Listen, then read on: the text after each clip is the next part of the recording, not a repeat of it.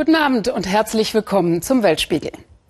Was geht eigentlich in einem Deutschen vor, der sich den brutalen Schlechtern des sogenannten Islamischen Staats angeschlossen hatte, der in Videos stolz vor Leichen posiert und geholfen hatte, Kämpfer für den IS zu rekrutieren? Dieser Mann, Farid Sal, ist einer der bekanntesten deutschen Islamisten. Der Generalbundesanwalt erließ Haftbefehl gegen ihn. Bei der Zerschlagung des IS in Syrien wurde er von den Milizen der kurdischen JPG gefangen genommen und sitzt seither im syrischen Kurdengebiet in Haft. Wer ist dieser Mensch? Meinen Kollegen Volkmar Kabisch und Amr Moussaoui ist es gelungen, ihn im Gefängnis zu interviewen. Hallo. Begegnung mit einem Mann, der als Inbegriff des Bösen gilt. Als Terrorist des sogenannten Islamischen Staates und als mutmaßlicher Kriegsverbrecher. Mein Name ist Farid Saal, geboren am 18.02.89, geboren in Deutschland. Ursprünglich bin ich aus Algerien, aber wie gesagt, bin ich geboren und aufgewachsen in Deutschland. Es ist dieses Propagandavideo der IS-Terrormiliz des Farid Saal 2014 in Deutschland und weltweit bekannt macht. Freudestrahlend posiert er vor toten syrischen Soldaten und auch Zivilisten. Menschenverachtung pur. In der Folge wird er zu einem der meistgesuchten deutschen IS-Anhänger, wird als einer der wenigen Deutschen auf die Sanktionslisten der Vereinten Nationen und der USA gesetzt. Wir sind auf dem Weg zu Farid Sal im Norden Syriens. Seit einem Jahr ist er im Gebiet der kurdischen JPG inhaftiert. Ein Team von NDR und SWR darf ihn interviewen. 2013 verließ der heute 29-jährige Deutschland, schloss sich wenig später der Terrormiliz IS an. Den genauen Ort des Treffens dürfen wir nicht nennen. Farid Sal will reden. Seit Ende 2016 habe er sich vom sogenannten Islamischen Staat distanziert, sagt er. Heute bereue ich das, was ich getan habe und dass ich ausgewandert bin. Doch es ist zu spät. Das, was passiert ist, ist passiert. Ich kann es nicht ändern. Ist diese späte Reue glaubwürdig? Niemand kann das wirklich sagen. Fakt ist, Farid Saal war einer der brutalsten Deutschen. Er lebte in verschiedenen Städten des selbsternannten Kalifats und hatte unterschiedliche Aufgaben. Sobald äh, der sogenannte Islamische Staat davon erfuhr, dass ich mehrere Sprachen spreche, so wurde ich äh, berufen, um halt an der Grenze zu arbeiten. Mein Job war halt dann 2014, die Auswanderer zu empfangen oder ihnen alles zu arrangieren, dass der Schmuggler in der Türkei sie in Syrien einschmuggelt. Juli 2014. Die IS-Terroristen nehmen ein Gasfeld in der Nähe der syrischen Stadt Homs ein. In diesem Propagandavideo soll Farid Sal eine entscheidende Rolle spielen.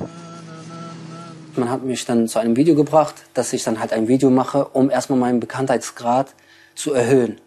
Damit ich was, damit ich an der Grenze arbeiten kann. Ghanima fi sabilillah. Allah hat die Mujahideen mit Waffen versorgt. Takbir! An diesem Tag werden nach Zahlen der Vereinten Nationen 90 Menschen, darunter syrische Soldaten, aber auch zivile Mitarbeiter des Gasfeldes getötet und für die Propaganda gefilmt. Waren Sie an der Tötung dieser Menschen Nein. beteiligt? Aber da lagen ja auch Zivilisten. Also Von den Zivilisten waren wir nicht bekannt. Dabei kniet Farid Sal in dem Video vor dem Leichenberg, freut sich über die Menschen, die zuvor hingerichtet wurden.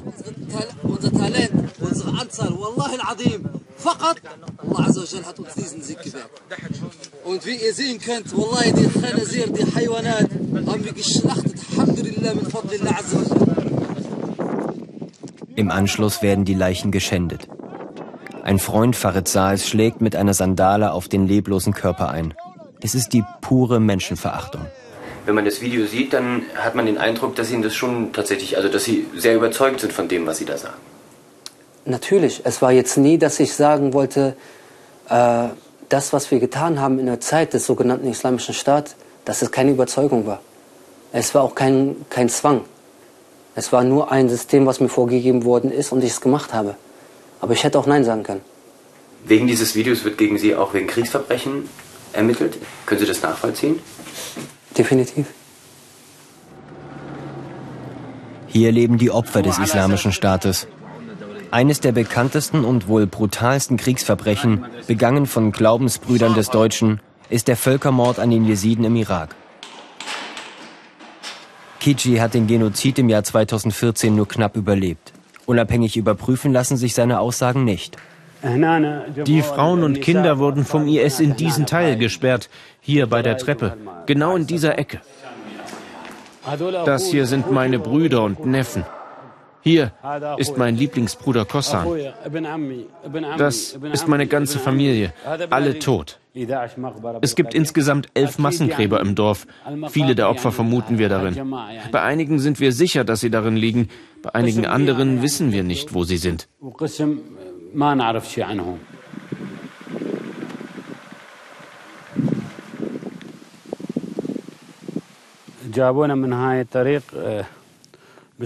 Wir wurden mit drei Autos hierher gebracht.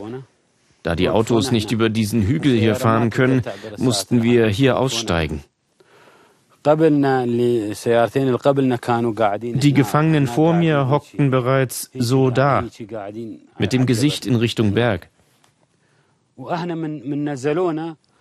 Als wir ausstiegen, drängten die Täter uns mit Schüssen in den Boden zu den anderen Opfern.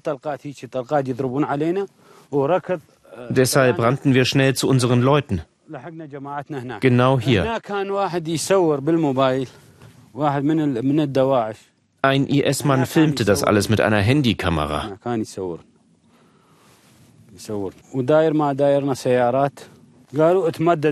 Dann befahlen sie, dass wir uns auf den Boden legen müssten. So mussten wir liegen.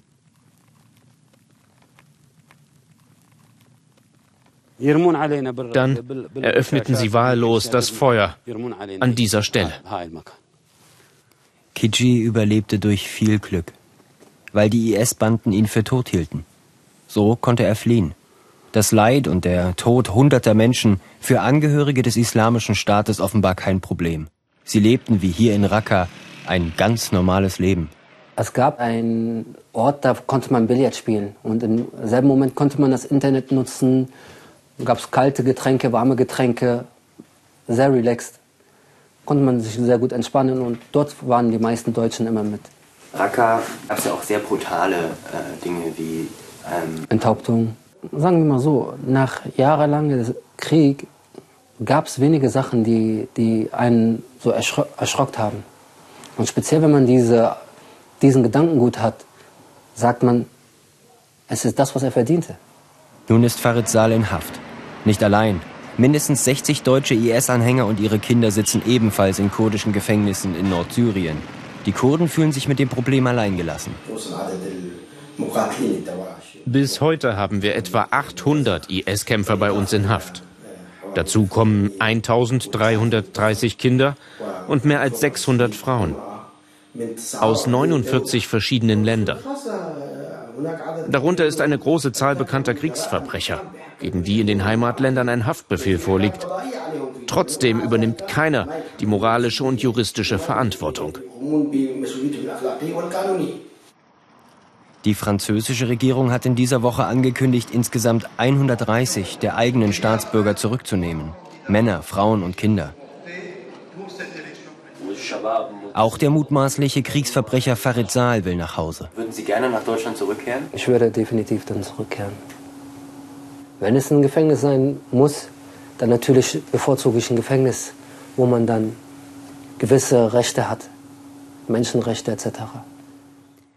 Bislang nimmt Deutschland seine Staatsangehörigen nicht zurück.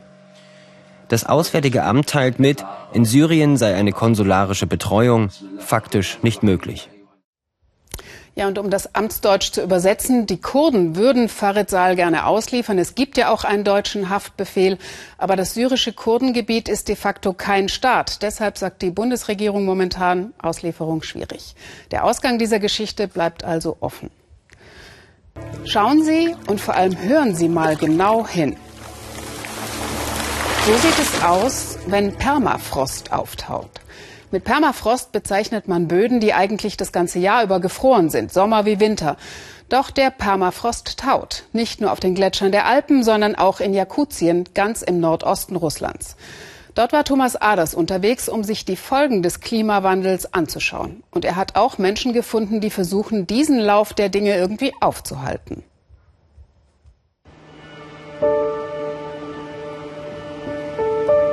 Der Kolima-Fluss, russische Taiga.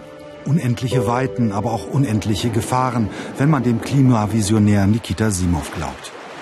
Der Wissenschaftler fährt zu einer Stelle am Flussufer, an dem er uns sein persönliches Horrorszenario erläutern will.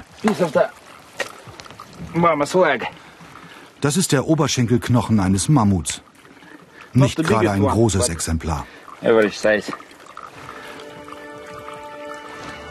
40.000 Jahre war dieses Erdreich eingefroren durch den bislang überall vorherrschenden Permafrost. Doch jetzt schmilzt der Untergrund durch die steigenden Temperaturen.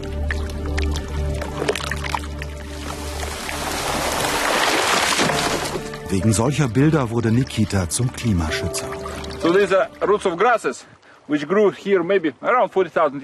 Hier sehen Sie all diese Wurzeln und Gräser, die hier vor ungefähr 40.000 Jahren gewachsen sind. Das ist ein gewaltiger Kohlenstoffspeicher. Nehmen Sie all die kleinen Würzelchen und legen sie auf die eine Seite der Waage und auf die andere die gesamte Vegetation unseres Planeten. Dann werden Sie sehen, dass diese winzigen Wurzeln schwerer sind. Wenn der Permafrost überall abzutauen beginnt, dann wird all das hier zu Futter für die Mikroben. Die produzieren Treibhausgas, Kohlendioxid und Methan.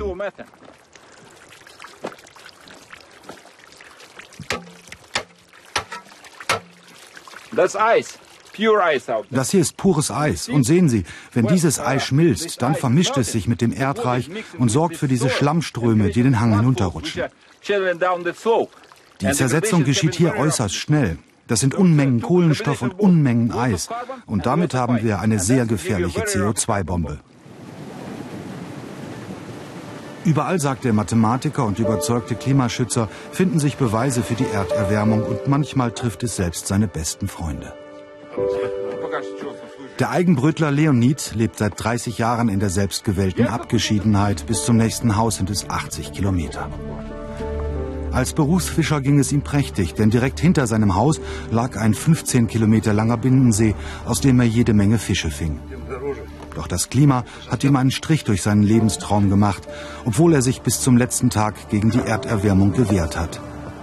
Leonid See ist verschwunden. Der Fischer hat den Kampf am Ende verloren. All die Jahre lang hatte der Permafrost einen natürlichen Erdfall zwischen See und Fluss steinhart frieren lassen. Doch im letzten heißen Sommer brach der Damm.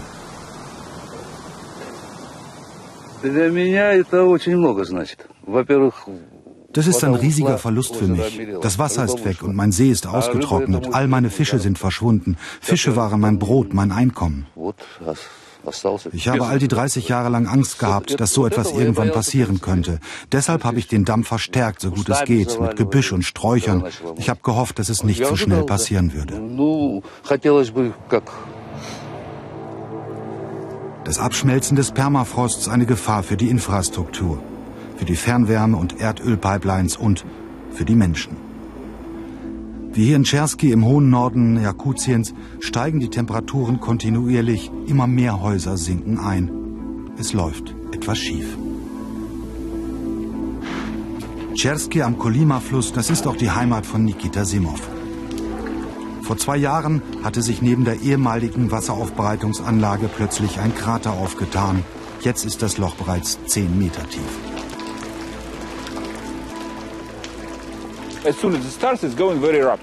Wenn es einmal begonnen hat, dann geht es sehr schnell. Vor einer Woche waren die beiden Asphaltplatten dort drüben noch oben an der Oberfläche, jetzt sind sie beide abgebrochen. Und es gibt eine riesige Nische unter der Erde. Das Eis erodiert und nach und nach fällt der ganze Boden in sich zusammen. Mal sind es einige Zentimeter am Tag, an heißen Tagen auch mal einige zehn Zentimeter. Wir haben große Probleme in den Permafrostgebieten und wir werden sehen, dass in den nächsten Jahrzehnten die gesamte Infrastruktur wahrscheinlich zusammenbrechen wird. So, uh, all the infrastructure in the next few decades will probably be collapsed.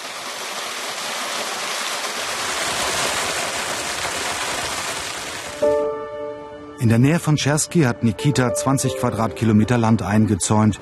Hier kämpft er gegen die Erderwärmung. Gut 100 Tiere grasen hier bereits, Rentiere, Bisons, Elche und Yaks. 5000 Pflanzenfresser sollen es einmal werden. Mit ihnen will Nikita das Klima retten. Wie das funktionieren soll, zeigt uns Nikita tief unter der Erdoberfläche. In diesem Permafroststollen misst der Forscher die Temperatur im Boden. Die Tiere sollen im Winter den Schnee plattrampeln, der wie eine Schutzschicht gegen die Kälte wird. Ohne Schnee kann die Kälte besser ins Erdreich dringen. Mehr Kälte, weniger Auftauen, weniger CO2-Emissionen. Es sind die Pferde, die Bisons, die Yaks und die Rentiere, die sich im Winter durch den Schnee graben, weil sie an das Futter gelangen müssen. Und wenn die Tiere dabei den Schnee zertrampeln, dann haben wir statt eines Meter Schnee nur noch 10, 15 Zentimeter. Kein schwerer Wintermantel mehr, sondern nur noch ein dünnes Fließchen. Einige unserer Sensoren haben Folgendes gemessen. Außerhalb des Parks, also ohne Tiere, lag im März die Bodentemperatur bei minus 10 Grad. Aber im Park, wo unsere Tiere den Schnee zertrampelt haben, da waren es minus 24 Grad. Das ist ein ungeheurer Unterschied von 14 Grad.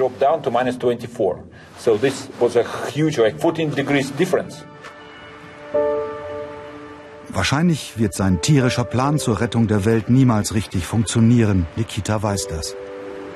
Aber er ist überzeugt, dass das Überleben der Menschheit nicht zuletzt in der russischen Taiga entschieden wird.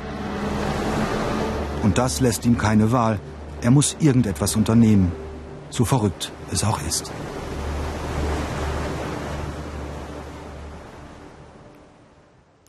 Sie waren heute lieber nicht draußen, weil es Ihnen zu kalt war oder es im Süden Deutschland vielleicht auch geregnet oder geschneit hat dann dürfen Sie sich jetzt mal von diesen beiden jungen Frauen inspirieren lassen. Gyro und Kessia gehen in Norwegen auch bei heftigen Minusgraden campen. Die wunderschönen Seiten des Winters, Nordlichter, verzauberte Eislandschaften und eine klirrende Nacht im Zelt, Dirk Schräder hat sie für uns eingefangen. Gyro Krempich ist erst 18 Jahre alt, aber im naturverrückten Norwegen landesweit bekannt. Im letzten Sommer ist sie mehrere hundert Kilometer allein durch Lappland gewandert. Kessia Aktanda ist seit Kindertagen Gyros beste Freundin. Dieses Wochenende wollen die Mädchen jagen und angeln und sie werden im Zelt schlafen bei minus 21 Grad.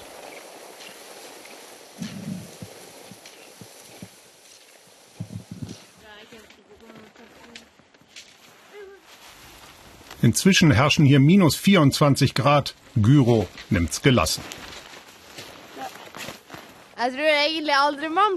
Ich glaube, man wird nie immun gegen die Kälte. Aber man kann sich daran gewöhnen, etwas zu frieren. Wenn man hier groß geworden ist, verträgt man die Kälte wahrscheinlich etwas besser, als wenn man auf, sagen wir mal, Gran Canaria aufgewachsen wäre. Gran Canaria. Am frühen Abend lotst Gyro Kessia in ein stilles Tal. Ihre Hunde haben sie beim Zeltplatz zurückgelassen.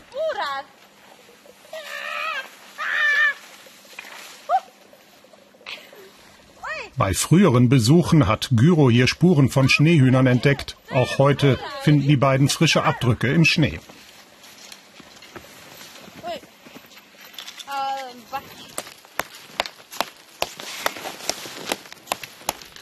Die Mädchen beschließen, eine Schneehuhnfalle zu bauen. Dazu stecken sie junge Zweige in den Schnee, denn die Hühner lieben die frischen Knospen daran. Nur in der Mitte gibt es einen Durchgang, dorthin kommt eine hauchdünne Schlinge.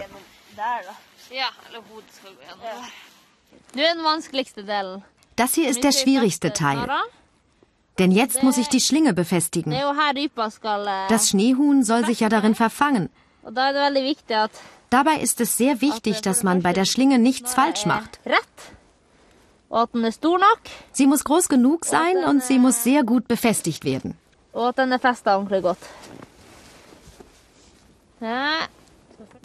Jetzt ist sie fertig. Du siehst, die Schlinge ist etwa so groß wie eine Apfelsine.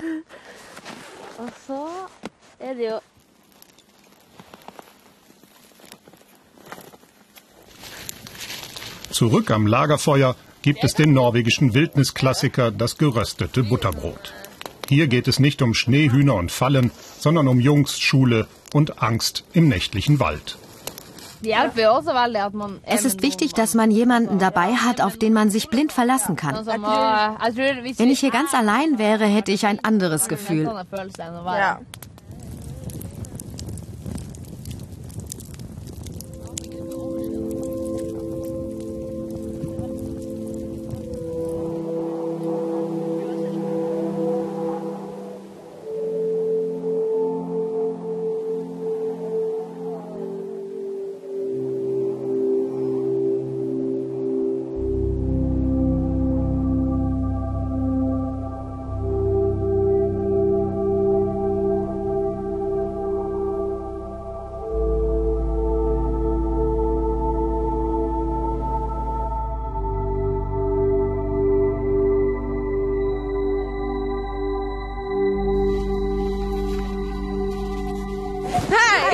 Am nächsten Morgen hüpfen Gyro und Kessia noch vor dem Frühstück zu Johnny aus der Knopffabrik, einem in ganz Norwegen bekannten Aufwärmtanz.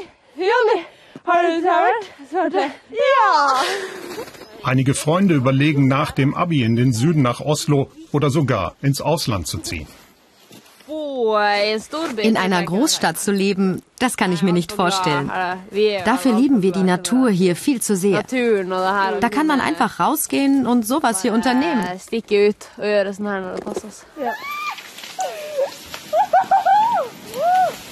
In der Nacht ist tatsächlich ein Schneehuhn in ihre Falle gelaufen. Mitleid mit dem Tier haben die beiden nicht. Gyro und Kessia sehen das pragmatisch. Dieser Vogel hatte ein tolles Leben. Und diese Falle ist echt human. Das Schneehuhn läuft rein und ist zwei Sekunden später tot. Das ist doch was ganz anderes als zum Beispiel bei... Bei Hähnchen. Die leben in kleinen Käfigen, bekommen kein natürliches Futter und leben nur, damit man Fleisch aus ihnen machen kann. Da ist das jedoch deutlich besser.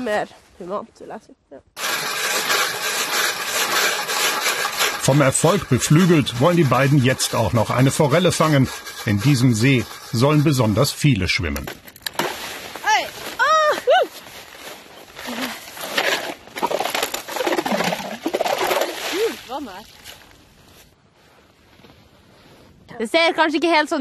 Es sieht vielleicht nicht so aus, aber wir sind ganz normale Jugendliche, die Blödsinn machen und... Äh, oi, oi, Käse, Fisch! Käse hat einen Fisch!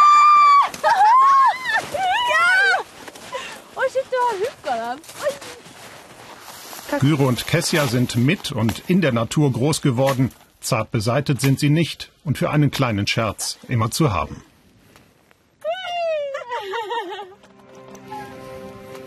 Aber nächstes Wochenende wollen die beiden mal wieder in ein gut geheiztes Kino.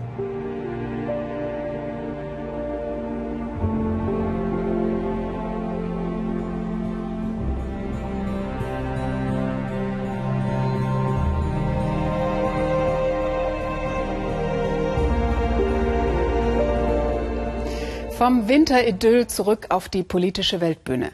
Heute um Mitternacht endet das Ultimatum, das europäische Staaten, darunter Deutschland, dem venezolanischen Machthaber Nicolás Maduro gestellt haben. Ruft er keine Neuwahlen aus, erkennen sie seinen Kontrahenten als neuen Staatspräsidenten an. Dramatische Tage in Venezuela, Zehntausende Demonstranten gestern auf den Straßen von Caracas. Die einen pro Maduro, die anderen für den selbsternannten Interimspräsidenten Guaido. Maduro hat das Land tief in die Krise geführt. Misswirtschaft und Klientelpolitik machten aus dem ölreichsten Staat der Welt ein Armenhaus. Klar ist aber auch, ohne die Rückendeckung der USA hätte es Oppositionsführer Guaido kaum gewagt, dem Diktator, wie er sagt, die Stirn zu bieten. US-Präsident Trump schloss heute eine militärische Intervention nicht aus. Aber welche Motive hat Washington? Claudia Buckenmeier. Das Volk und das Öl. Titel eines Werbevideos aus den 50er Jahren. Ein US-Konzern preist die Zusammenarbeit mit Venezuela. Das Öl unter Wasser gehört diesem Volk. Aber die gewaltige Aufgabe, es zu fördern und zu vermarkten, übernehmen privates ausländisches Kapital und Ingenieurskunst. Viel kommt aus Nordamerika. Der mächtige Nachbar im Norden und das Land mit den weltweit größten Ölvorhaben im Süden pflegen jahrzehntelang gute Beziehungen, trotz mancher Irritationen, bis der Sozialist Chavez und sein Nachfolger die USA herausfordern, ihre Macht nicht mehr anerkennen. Hände weg von Venezuela, warnt Maduro. Hand auf Venezuela. Die jüngsten US-Sanktionen nehmen dem Machthaber den Zugriff auf die Einnahmen aus dem Öl. Interimspräsident Guaido dagegen, der Hoffnungsträger der USA, bekommt alle Unterstützung. Dies sind wertvolle Güter, die wir für das venezolanische Volk beschützen. Lateinamerika-Experte Fernando Kutz, der sowohl für die Obama- als auch die Trump-Regierung gearbeitet hat, ist überzeugt, dass neben den wirtschaftlichen Interessen auch geopolitisches Kalkül steckt. In dieser Frage möchte ich die Leute ermutigen, es nicht als Trump-Thema zu sehen, sondern als klassischen Schachzug US-amerikanischer Außenpolitik. Demokratie gegen Diktatur.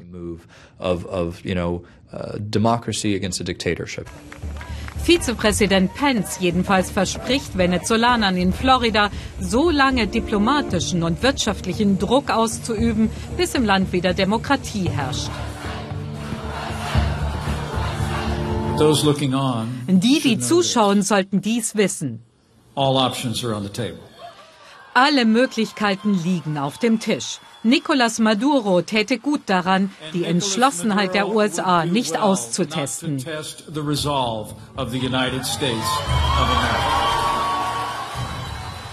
Bis hin zum Militäreinsatz? Damit spielt jedenfalls der nationale Sicherheitsberater Bolton auf einer Pressekonferenz.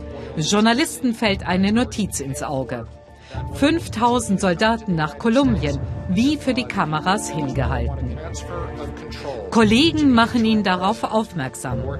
Bolton dreht das Blatt um. Doch die Drohung ist in der Welt. Man muss das Militär anstacheln. Solche Botschaften sind wichtig. Die Offiziere müssen verstehen, dass die USA und der Rest der Welt diese Krise sehr ernst nehmen. Ungewohnt für Donald Trump, aber bei Venezuela sucht er den Schulterschluss mit Verbündeten. In der Region, weltweit, auch über die Vereinten Nationen. Und legitimiert so die eigenen Bemühungen. Auf der anderen Seite stehen vor allem China und Russland. Venezuela ist bei beiden Ländern hoch verschuldet. Russland hat das Maduro-Regime militärisch hochgerüstet. Doch einen ernsthaften Machtkampf zwischen den USA und Russland sieht Experte Kutz nicht drohen.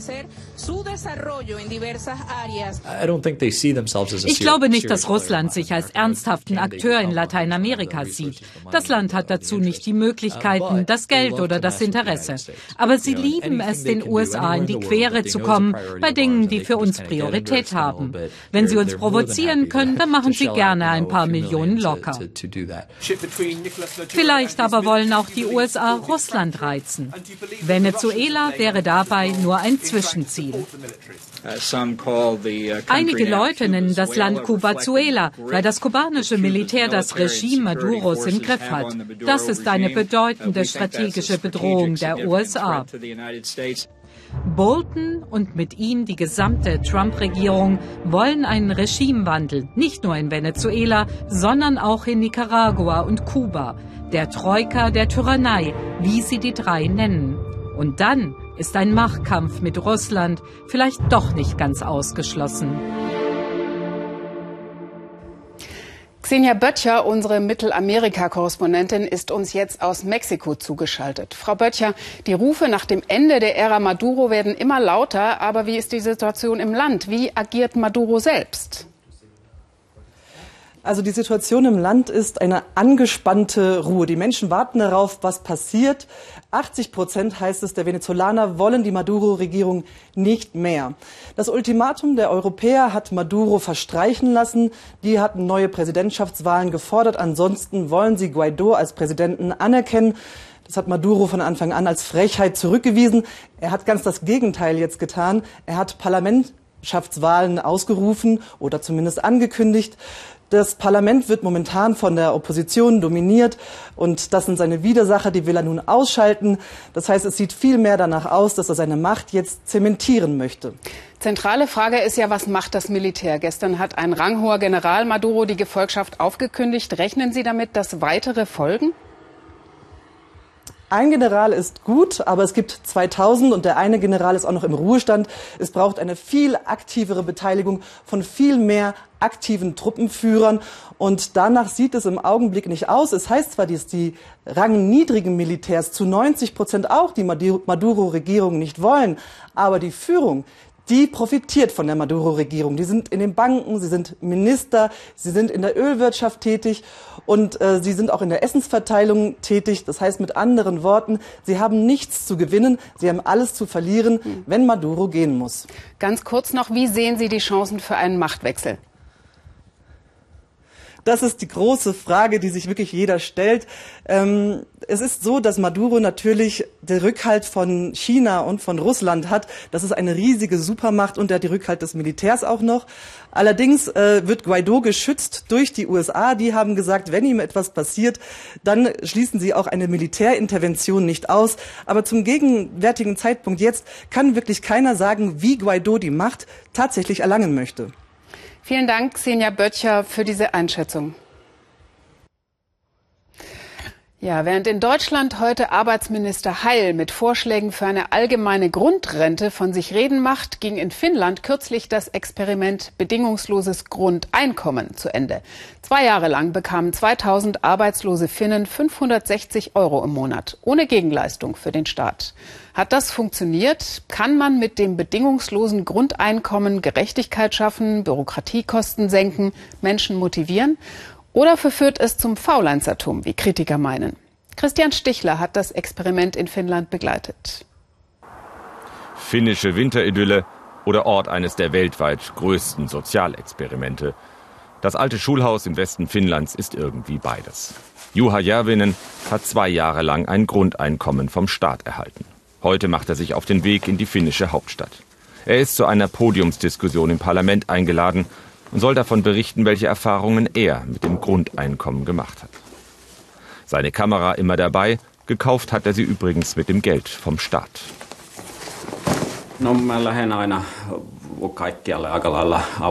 Ich stehe eigentlich allen Dingen immer sehr offen gegenüber. Ich muss in der Bahn noch überlegen, was ich genau sage, wie ich die 15 Minuten Redezeit am besten nutze, sodass ich das Publikum auch ein wenig zum Nachdenken anregen kann.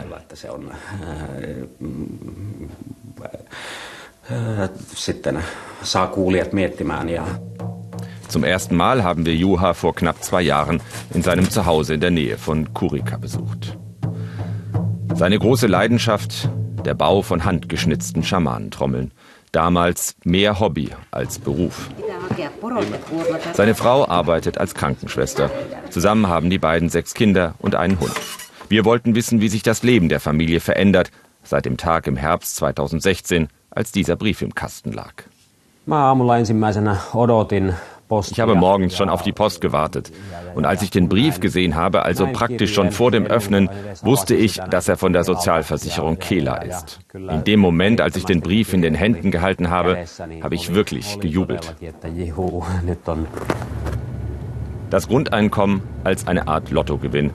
Das denkt Juha auch heute noch. In den zwei Jahren hatte er große Pläne. Er wollte eine Art Wohn- und Ateliervermittlung für Künstler aufbauen, Art B&B. So richtig erfolgreich war das bisher nicht. Aber Juha findet, man müsse Dinge einfach ausprobieren. Die Freiheit, dies zu tun, hat ihm das Grundeinkommen gegeben. Ankunft in Helsinki. Dass die finnische Regierung 2000 Menschen zwei Jahre lang jeden Monat 560 Euro bezahlt, dieses Experiment machte weltweit Schlagzeilen. Bei der Veranstaltung im finnischen Reichstag trifft Juha auf Aila, auch eine der Teilnehmerinnen. Sie und all die anderen werden in den kommenden Monaten von der Sozialversicherungsbehörde Kela befragt. Es ist sehr interessant, die Erfahrungen der Teilnehmer zu hören, denn wir als wissenschaftliche Begleiter durften sie während der zwei Jahre nicht kontaktieren. Alles, was ich von ihnen weiß, was sie durchgemacht haben, habe ich aus den Medien. 2000 Teilnehmer und jeder mit einer ganz eigenen Geschichte. An diesem Abend dürfen vier der Teilnehmer ihre Geschichte erzählen. Ayla ist die erste. Sie ist langzeitarbeitslos, an Krebs erkrankt. Sie hat Angst vor einem Leben ohne das Grundeinkommen. Mein Leben hat sich zum Schlechteren verändert. Denn jetzt werde ich wieder behandelt wie vor zwei Jahren. Wie Abschaum. Um alles muss man betteln. Alles verzögert sich, alle Zahlungen, die bisher immer am Anfang des Monats kamen. Jetzt kommt das Geld irgendwann. Das Grundeinkommen habe ihr irgendwie ein Stück Menschenwürde zurückgegeben, sagt Ayla. Das sei nun vorbei. Vielleicht hat auch mich am meisten der Vortrag von Ayla berührt. Sie muss wirklich jeden Tag um ihr Brot kämpfen. Gerade jetzt, da sie seit Anfang Januar wieder offiziell als arbeitslos gemeldet ist. Jetzt fängt das alles wieder an, diese ganze Bürokratie.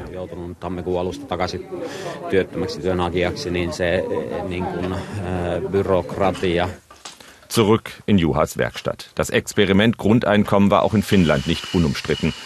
Die Regierung testet mittlerweile ein anderes Modell.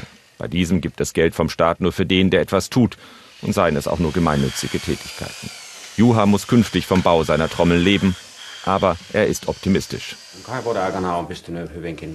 Ich konnte in den zwei Jahren mit dem Geld aus dem Grundeinkommen in neue Werkzeuge investieren. Jetzt geht das Trommelbauen zehnmal so schnell wie vor zwei Jahren. Während seine Frau bei der Arbeit ist, kümmert sich Juha um die Kinder. Ein fester Job wäre da nichts für ihn. Wenn er Essen macht, müssen Werkstatt und die Trommeln eben warten. Aber Juha findet sowieso, dass Geld nicht glücklich mache. Was brauche man schon in einer Gegend wie hier, außer etwas zu essen und etwas Strom? Für meine Kinder sieht die Zukunft ja leider eher unsicher aus. Das ist auch ein Grund dafür, warum ich etwas dafür tun möchte, dass gerade Sie und die kommenden Generationen eine etwas bessere Zukunft haben. Unsere Generation hat doch die Verantwortung dafür, Lösungen zu finden.